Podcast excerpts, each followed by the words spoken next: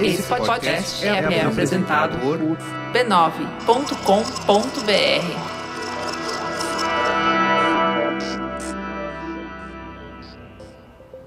Hey, and welcome to Connect.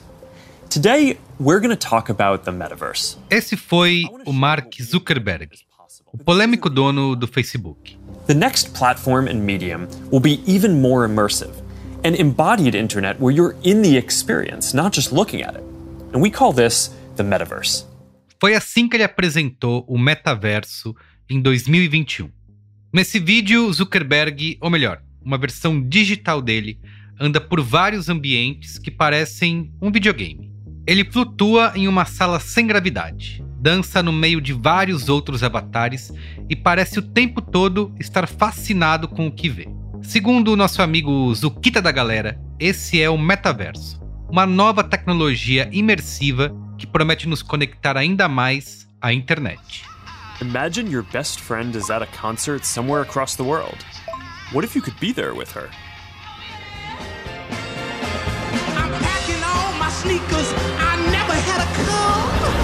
Yo, you're here!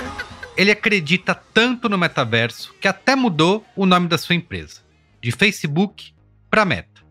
Além, claro, de outras questõezinhas antitrust, mas isso é assunto para outro podcast, tá? O que importa agora é que a Meta pretende investir 180 bilhões de dólares em 10 anos para fazer essa visão de futuro da internet se transformar em realidade. Mas peraí, afinal, o que é esse metaverso?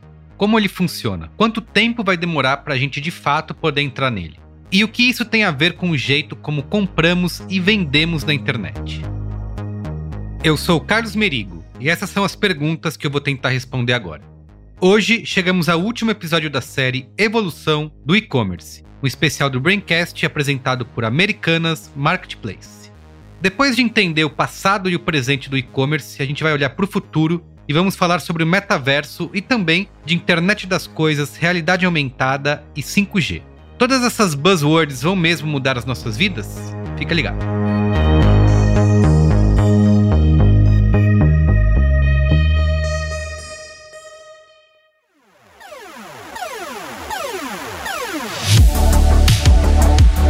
Olha, eu não sei se você é empreendedor ou empreendedora, ou então está se preparando aí para desbravar esse universo. Mas o que eu posso te afirmar, e com conhecimento de causa, é que a gente sempre precisa de alguma ajuda. E a Americanas Marketplace chegou para isso ser uma grande parceira dos negócios de todo o Brasil. Imagina só, do dia para noite, você poder contar com uma mega estrutura, uma operação digital enorme e entrada para as principais lojas online do país. Além de colocar os seus produtos nos espaços que os brasileiros mais compram, você ainda conta com suporte, capacitação e a profissionalização que só a Americanas Marketplace pode oferecer. Então é isso, não importa se você está só começando ou já está mais avançado. Acesse agora americanasmarketplace.com.br e leve o seu negócio mais longe, seja qual for o segmento.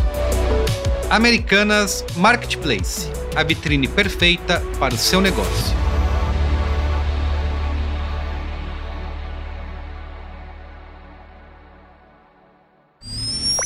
O nascimento do metaverso.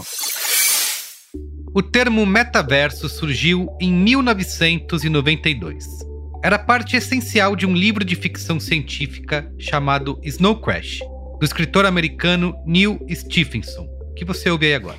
Well, uh, life imitates art, right? So um, uh, there are moments when I see things that uh, that look like uh, they came out of cyberpunk novels. Nesse livro, o leitor acompanha as aventuras de um entregador de pizza chamado Hiro.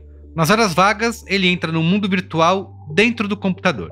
Sim, o metaverso. Lá dentro, Hiro se torna um príncipe samurai que luta contra um vilão hacker. Uh, since the book came out, um, a, a, number of people working at a number of companies have kind of used it as uh, a vision to work toward um, and um, have tried to implement their ideas of what the metaverse might be in different ways. And um, Um, and those are as, as varied as the, the people who, uh, who work on them. Yeah, everyone's got a different take on what the metaverse might mean and what's interesting to them. Bom, a palavra metaverso pode até ter surgido no Snow Crash, mas essa ideia de entrar no mundo virtual é bem mais antiga. Por exemplo, ela também aparece no livro que inventou a cultura cyberpunk, o clássico Neuromancer do William Gibson.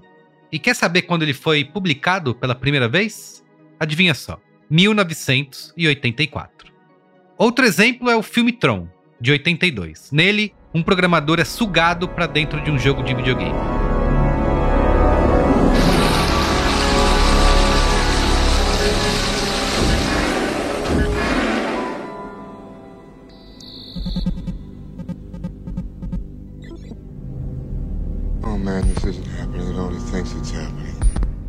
Até mesmo uma das tecnologias mais básicas para a gente conseguir mergulhar dentro de um computador já existe desde os anos 1980. Os primeiros óculos de realidade virtual foram lançados em 1987. Eles foram criados pelo artista e engenheiro Jaron Lanier.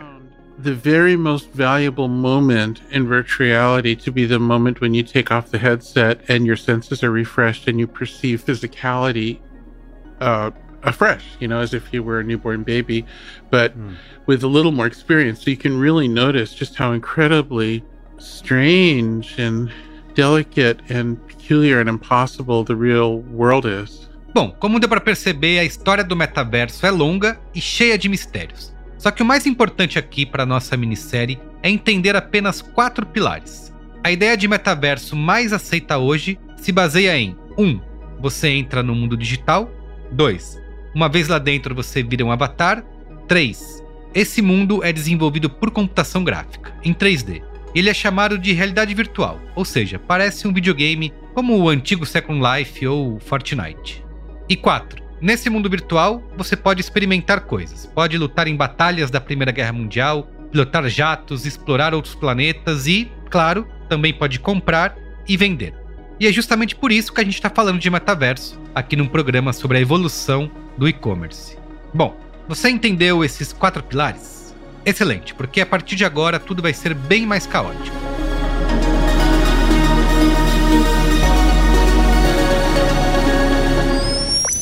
A Guerra dos Metaversos.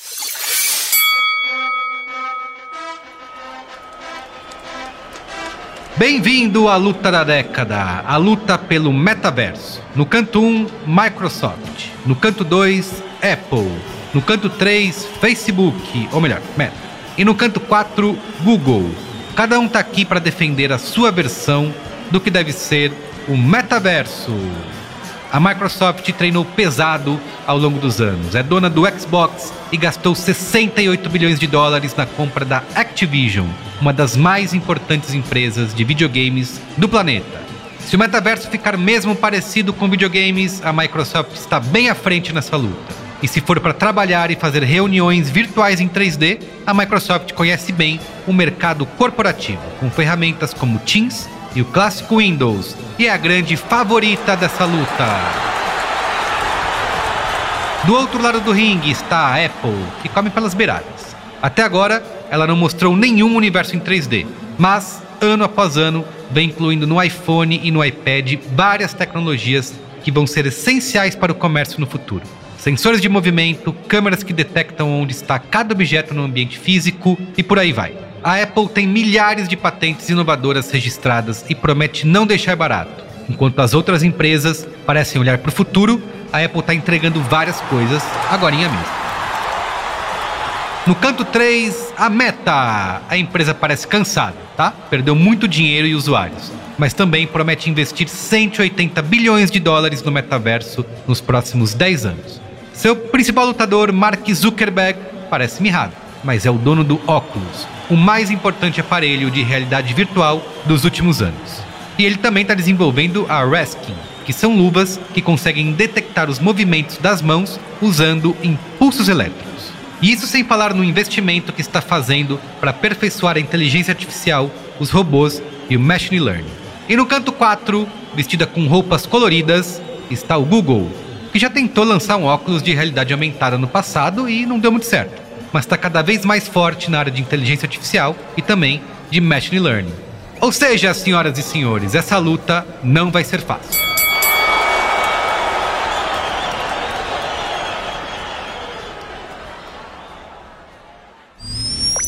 A realidade da realidade virtual.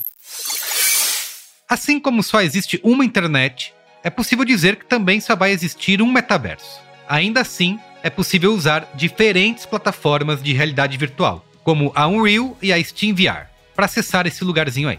E tudo isso tem uma coisa em comum: são super nerds. É só entrar em algum ambiente virtual e você vai ver inúmeros personagens do filme Star Wars e de mangás. Também vai se deparar com várias referências ao cinema e aos games dos anos 1980 até o começo dos anos 2000. Ou seja, o metaverso mal começou e já é bem nostálgico. Come here. All right. Have you ever passionately hugged someone virtually that you will never ever see in real life? It was a special moment for me. Você ouviu aí o youtuber Ryan Trahan contando como foi o seu primeiro abraço no metaverso. Era um abraço entre dois avatares Stormtroopers, aqueles soldados do Star Wars. I'll be right back. I gotta take out my, my dog. All right. She's gotta pee. Mas não é só do passado que o novo universo quer viver, né? Grandes marcas começaram a promover shows virtuais de artistas como Snoop Dogg, Foo Fighters e Justin Bieber. Put up a peace sign if you can see me right now. Yes. Amazing. I see you in the Drew House hoodie. I love it. I hope you guys are having fun. Enfim, tudo muito bom, tudo muito bem, mas e o e-commerce? Bom, o comércio em ambientes virtuais está longe de ser uma novidade. Pense no mercado de videogames. Uma pesquisa de 2022 com mil jogadores nos Estados Unidos mostrou que eles gastam em média 76 dólares por mês dentro dos jogos, seja comprando arminhas, poderes, roupinhas, novas habilidades, entre muitas outras coisas. Esse é todo um assunto fascinante que merece a sua própria série, mas aqui estamos falando de ambientes 3D que não são necessariamente feitos para jogar. São cidades, lojas, casas de show, de modo geral, são espaços criados apenas para convivência e para fazer negócios. E muita gente já começou a comprar terrenos virtuais dentro dos metaversos, como Decentraland, The Sandbox e X Infinity. Esses compradores são investidores de criptomoedas, como o Bitcoin, e alguns terrenos chegam a ser vendidos por até 2 milhões e meio de dólares. Ou seja, no metaverso, o e-commerce ainda é especulativo e levado a um outro nível, provavelmente fora do alcance até mesmo de pessoas ricas que vivem em países muito ricos. É por isso que não é de se espantar que a Apple esteja mais preocupada em investir numa outra tecnologia, muito mais pé no chão. Internet das coisas, isso daí vai revolucionar. Quando você tiver, é, sei lá, a sua geladeira dizendo que você precisa, é, o que está faltando, a sua máquina de lavar pedindo alguma coisa, vai melhorar a experiência também do cliente, porque ele não vai precisar ter aquela preocupação, quando ele chegar em casa vai ter lá, enfim, o pedido feito pela, pela programação que ele deixou naquele aparelho que ele comprou. Internet das coisas e, e a, a smartificação, sei lá, se é que dá para falar dessa forma, do mundo, assim, isso vai revolucionar a maneira do como o, a pessoa consome. Esse foi o Eric Almeida, da Darwin Seguros. Ele está falando aí de uma tecnologia que está ficando bastante comum hoje em dia, a internet das coisas. E ela está dividida em três áreas. 1. Um, as tecnologias vestíveis, como relógios e até mesmo aparelhos médicos, como marca-passos. 2. Os equipamentos que você tem em casa, como Alexa, o assistente do Google, entre outros, que você interage com a voz. E 3. As coisas mais tradicionais, como geladeiras, termostatos e até torradeiras, que podem ser conectadas à internet e serem comandadas pelo seu celular ou por voz. O gerente de produtos William Lima está um pouco desconfiado dessas tecnologias. Eu diria que isso não me pegou muito não, tá? É, eu acho interessante, mas no dia a dia, assim, eu não, não dou tanta atenção. Isso, isso eu acho que vai esbarrar muito em privacidade, que aí eu acho que, que é aquele ponto que fala assim, não, agora chega. Aqui dentro da minha casa, não. Aqui não venha me mapear, aqui não venha querer é, é, me oferecer alguma coisa é, de acordo com minha movimentação dentro de casa. Então, para mim, é, é um pouco o limite. A Maíra Giannone, da Americanas, também prefere esperar um pouquinho para ver se o metaverso e a internet das coisas vão pegar mesmo. Eu acho que eu tenho uma visão um pouco, acho que assim, menos empolgada do que outras pessoas, porque eu já vi muita coisa aparecer, vira o hype do momento e some meses ou um ano depois. Então, assim, tem muita coisa hoje que a gente vê e fala assim: nossa, todo mundo tá falando disso, tá falando disso, tá falando disso. Às vezes isso vai pegar, às vezes não vai. Às vezes vai trazer um avanço pra gente, às vezes não. Então eu sou uma pessoa que olha, não é que eu tô desatenta para essas coisas, mas eu observo tudo isso. A gente, como americanas, acompanha todas as evoluções que a gente tem no mercado, todas as evoluções que a gente tem economicamente fora daqui, seja nos Estados Unidos, seja na China. A gente está sempre acompanhando, mas a gente acompanha para ver o que, que faz sentido a gente trazer, o que, que não faz, e para ver onde, onde é que isso vai. A gente tem que estar tá pronto para abraçar essa tecnologia se ela realmente for se tornar algo essencial, mas não pode se iludir né, e abraçar algo que e se empolgar com aquilo e focar em, em alguma coisa que de repente dali alguns meses não vai fazer mais sentido para gente. A realidade é aumentada. Além do metaverso e da internet das coisas, ainda existe a realidade aumentada que é basicamente a prática de misturar interfaces de computador no meio do mundo físico. Você coloca um par de óculos e enxerga vários menus e informações no seu campo de visão. Mais ou menos como no recente filme Free Guy. Uau!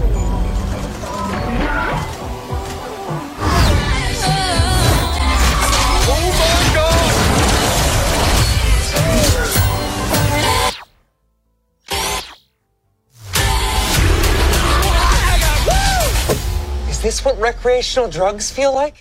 Como eu já disse, a Meta está longe de ser a única empresa investindo nisso.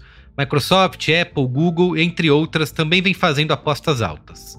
Até mesmo governos, como os da China, também estão querendo misturar as fronteiras entre os mundos digital e físico. É o que conta o colunista da Folha de São Paulo, Ronaldo Lemos, ao visitar um parque em Pequim. Essa máquina tem um professor de Tai Chi Chuan virtual. Ele fica na tela te dando os movimentos e você tem que fazer da mesma forma. Se você fizer bem, você ganha uma nota no final dizendo que você foi um bom aluno. Então é ótimo para aprender essa técnica milenar chinesa. Tô só esperando aquele senhor terminar a sessão dele, que depois vai ser a minha vez. Bom, mas para fazer essas coisas todas funcionarem de fato, de maneira eficiente e sem engasgos, é preciso que a internet seja extremamente rápida e estável. E é aí que entra o 5G. Essa é uma evolução do 4G que já se popularizou na China e já está chegando no Brasil. A internet 5G promete ser 20 vezes mais rápida do que o 4G. Imagina só você conseguir baixar arquivos a 20 GB por segundo. E é aqui que mesmo o desconfiado William Lima se empolga. Eu acredito que vai ser mais um grande portal que vai é, viabilizar muita coisa que ainda não, não foi viabilizada por conta de velocidade, né? É, alcance e tudo mais, né? Hoje, por exemplo, é muito fácil você entrar ali num, num, num app e assistir vídeos curtos ou longos e rápidos, mas se você olhar para trás, não era possível há alguns anos, por conta da, da, da, velocidade, da própria capacidade. Então era muito mais uma. O visual era muito mais em, em, cima de imagens e muito menos em cima de vídeos. Com 5G ele vai trazer possibilidades como essa, sabe? Coisas que a gente ainda não, não consegue enxergar e outras que já estão, é, diria, ma mapeadas, né?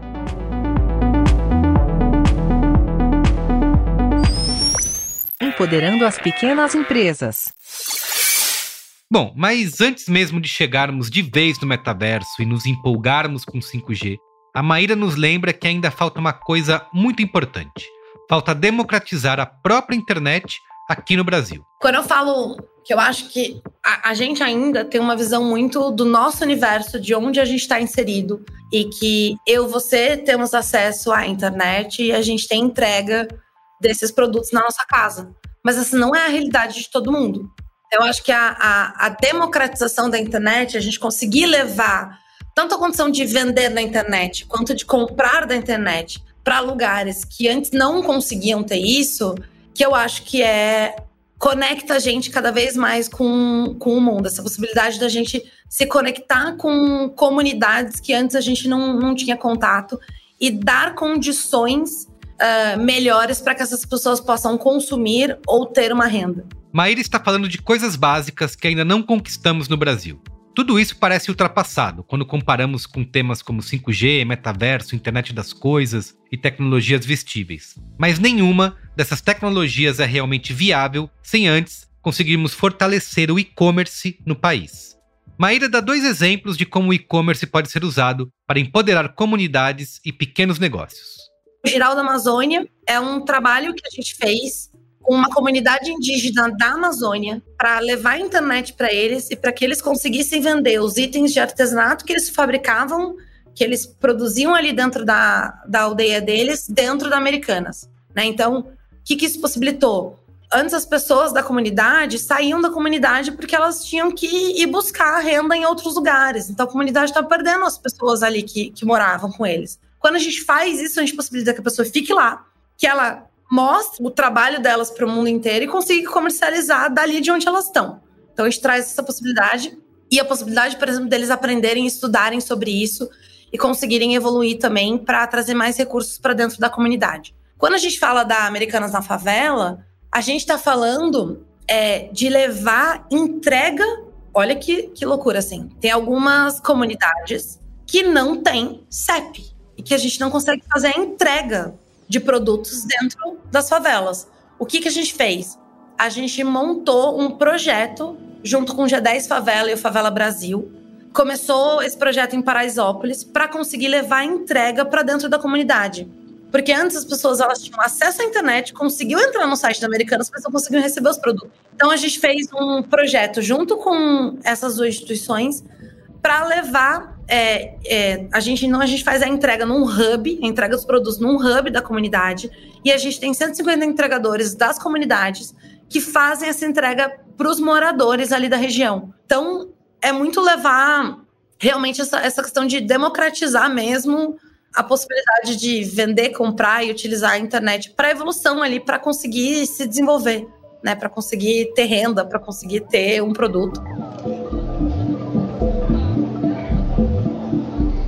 Até agora, a gente conversou com engenheiros de dados, com gerentes de produtos e profissionais que usam inteligência artificial para melhorar as entregas no e-commerce, certo? Mas faltou uma coisa muito importante: conversar com vendedores, aqueles que usam os marketplaces no dia a dia. É por isso que chamamos aqui as irmãs Miss Lady e Miss Leia, que juntas têm uma loja de brinquedos. Eu sou a Miss, eu sou a Leia, é, somos irmãs, tá? E a gente é, Irmãs, somos comadres, amigas, é, amigas parceiras, sócias. E a gente tem a loja de brinquedos, né? Em Jacareí, interior de São Paulo. E a gente começou a loja online primeiro, e depois de três anos, três anos, né? Dois anos, Dois a anos gente a foi gente- para a loja, loja física. física. A minha irmã, a Miss, veio com a ideia, né, de começar a vender, né, que ela tem uns amigos que já vendiam, né? E aí ela propôs para mim, né? Ela, não, na verdade ela ia, ela veio falar comigo que ela ia abrir, o- que ela queria entrar, né, para vender online. E aí eu, na hora, já me interessei, né? Aí eu falei assim, nossa, a gente se dá tão bem, né? aí eu pedi para ela, deixa eu entrar com você. Aí ela, na hora, ela já, já aceitou. Ela falou, vamos, vamos. E aí ela se animou, eu animei mais ainda, né? E aí a gente, tá, vamos começar com o quê? A gente não sabia não o que tinha começar. ideia, não tinha ideia de como de, de qual produto, como fazia, onde comprava. Aí e a gente precisava descobrir o produto para a gente poder ter estoque, aprofundar estoque, mas a gente precisava sentir como que era, cadastrar o produto, ter, ter venda, todo o fluxo. Eu queria comprar, vamos comprar o quê?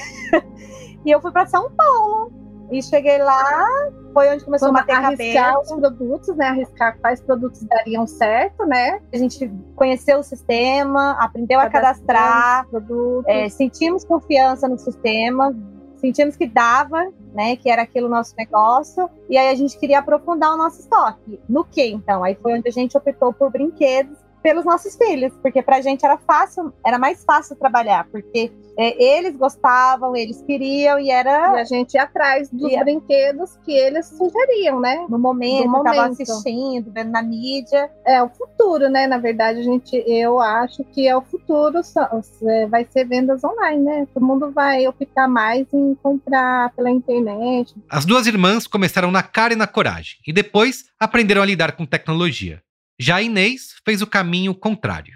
Oi, meu nome é Inês, é, eu sou formada em TI. Depois de 22 anos trabalhando como CLT, aí eu resolvi fazer uma coisa que até então era hobby, né? Que era vendas. Eu sempre gostei muito de vender, sempre fiz isso em paralelo. E aí, de repente, isso virou meu carro-chefe. Eu trabalho com vendas de cosméticos, produtos acessórios, tudo assim voltados à beleza. A gente desenvolvia sistemas para vendas mesmo. Então, ou seja, além de eu gostar de vender, eu conhecia como é que funcionavam os bastidores. O trabalho de TI é muito estressante. Então, às vezes você passa assim o, o dia inteiro com um problema e você não consegue resolver. É uma vírgula que está no lugar errado e o negócio não vai, né? E aí você vai dormir, de repente você acorda e fala, não tentei tal coisa, aí volta, faz, às vezes dá certo, às vezes não.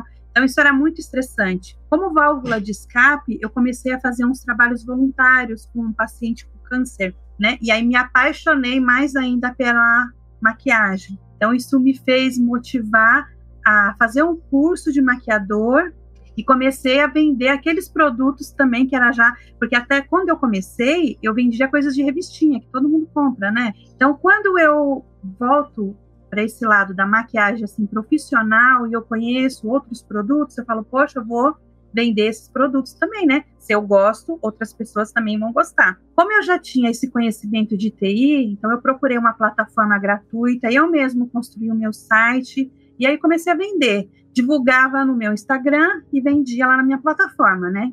Assistindo o Big Brother um tempo antes, eu já tinha procurado isso, eu já tinha eh, me atentado assim a entrar no site e ver vendido por Inês entregue por Americanas. Eu falei, poxa, eu também quero vender aí, também quero. Procurei, mas na época não achei nada. Eu acho que era um negócio mais fechado, né? Para isso aí deve ser só para quem é grande, né? Eu ainda, eu ainda não sou ninguém. Aí, ok. Quando eu vi a propaganda no Big Brother, eu falei assim, poxa, então agora tá fácil, né? Aí no mesmo momento entrei, me cadastrei e aí já comecei a integrar com a minha plataforma, com o deles e comecei a subir meus cadastros. E tudo bem tranquilo. Eu falei assim: ah, daqui uns dias, de repente, faz alguma venda, né? Em três dias eu tive a minha primeira venda e eu entrei em pânico, porque eu ainda não tinha lido, não tinha lido todo o material, não sabia o que, que eu tinha que fazer. E agora? Vendi, o que eu faço? Aí chamei, chamei americanas em todos os canais, chamei até no, no Instagram. Eles, calma, faz assim, assim. Aí, ok. E de lá para cá, você começa a ir se profissionalizando, né? O meu sonho, o meu sonho de consumo é gerar bastante emprego. E será que alguma dessas vendedoras voltariam a trabalhar com carteira assinada? Não. Não, CLT, não.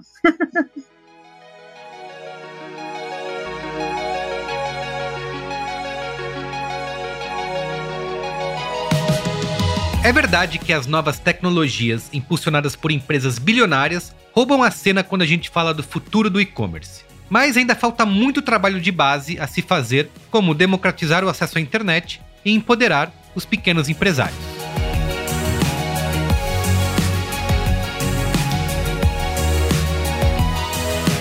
A nossa jornada pela evolução do e-commerce começou nos porões dos militares nos Estados Unidos. Passou pelas tosquices dos primeiros sites, até os experimentos bilionários do metaverso. Fizemos escalas na França, na Inglaterra, na Roma Antiga, na Pérsia e acabamos aqui mesmo no Brasil, na periferia de São Paulo mas a verdade é que ainda falta muita história para contar. Em especial porque cada um de nós é também um personagem nessa jornada. Cada um de nós teve e tem uma relação muito próxima com o e-commerce e ajudamos a transformá-lo a cada nova interação. Dar alguns cliques para fazer uma compra já virou algo banal e rotineiro, é verdade. Mas não custa a gente lembrar que isso só foi possível após anos de pesquisas e novas tecnologias. Toda vez que você coloca um produto no carrinho e fecha o pedido, uma série de engrenagens virtuais e outras bem reais são colocadas em movimento. E aí, qual que vai ser a sua próxima compra online?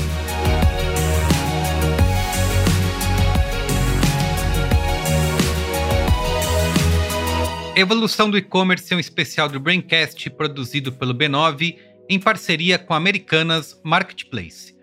Apresentado por mim, Carlos Merigo, a direção e produção é de Alexandre Potashev, roteiro e entrevistas Eduardo Fernandes, a edição é de Gabriel Pimentel, identidade visual por Gabriel Castilho, coordenação digital AG Barros, Débora Estevô e Gabriel Castilho, atendimento e negócios Raquel Casmala, Camila Maza, Grace Lidiane, Tuane Rodrigues e Thelma Zenaro.